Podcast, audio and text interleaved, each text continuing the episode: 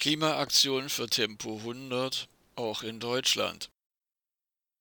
Klimaaktivistinnen und Aktivisten haben in Baden-Württemberg an der B30 Tempolimitschilder korrigiert und damit zu Tempo 100 aufgefordert. Die Polizei ermittelt, weil dies illegal war. Entgegen der Mehrheit der sogenannten Eliten in Parteien und Konzernen ist jedoch eine Mehrheit der Bevölkerung für Tempolimits. Mittlerweile ist dies sogar der ADAC. In 31 europäischen Staaten existieren generelle Tempolimits auf den Autobahnen mit 130 km pro Stunde oder weniger. Nur in Deutschland gilt bislang freie Fahrt für den Geschwindigkeitsrausch. Entgegen den häufig gestreuten Gerüchten gibt es auf 70 Prozent des deutschen Autobahnnetzes kein Tempolimit. Laut den Berechnungen des Bundesumweltamtes können mit einem Limit von Tempo 100 sogar 5,4 Millionen Tonnen CO2 pro Jahr eingespart werden. Der Gesamtausstoß Deutschlands liegt seit Jahren bei rund 900 Millionen Tonnen CO2-Äquivalent pro Jahr.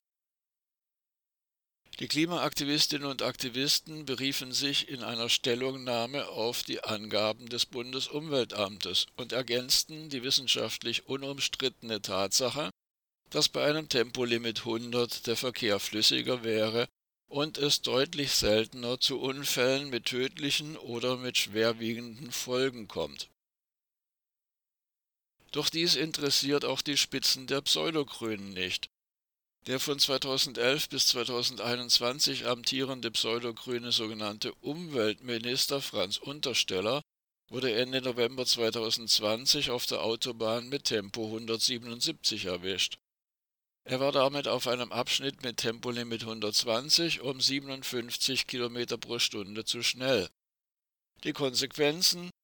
Vier Wochen Fahrverbot, zwei Punkte in Flensburg und ein lächerliches Bußgeld von 240 Euro. Nach eigenen Angaben war er zwischen Stuttgart und Frankfurt am Main unterwegs. Diese Strecke hätte er mit einem ICE schneller zurücklegen können als mit dem Auto. Noch im Juli dieses Jahres hatte FDP-Chef Christian Lindner einen von der Union vorgeschlagenen Deal abgelehnt, einem Tempolimit auf deutschen Autobahnen zuzustimmen, im Gegenzug für eine AKW-Laufzeitverlängerung. Damals wusste Lindner bereits, dass die FDP den sogenannten Kompromiss zur AKW-Laufzeitverlängerung gratis bekommt, ohne dafür etwas auf den Verhandlungstisch legen zu müssen.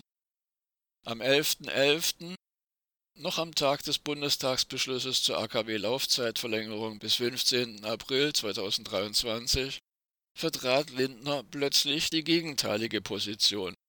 Zitat ich wäre sofort bereit zu sagen, wir machen in Deutschland ein Tempolimit, wenn die Kernkraftwerke länger laufen. Ende des Zitats. Die gesamte Inszenierung dient allerdings einzig und allein dazu, den öffentlichen Druck für die AKW-Laufzeitverlängerung aufrechtzuerhalten. Denn Bundeskanzler Olaf Scholz hatte sich schon vor Monaten unter Hinweis auf den Ampelkoalitionsvertrag eindeutig negativ zu einem Tempolimit festgelegt. Zitat das hat diese Regierung nicht vereinbart und deswegen kommt es auch nicht. Ende des Zitats.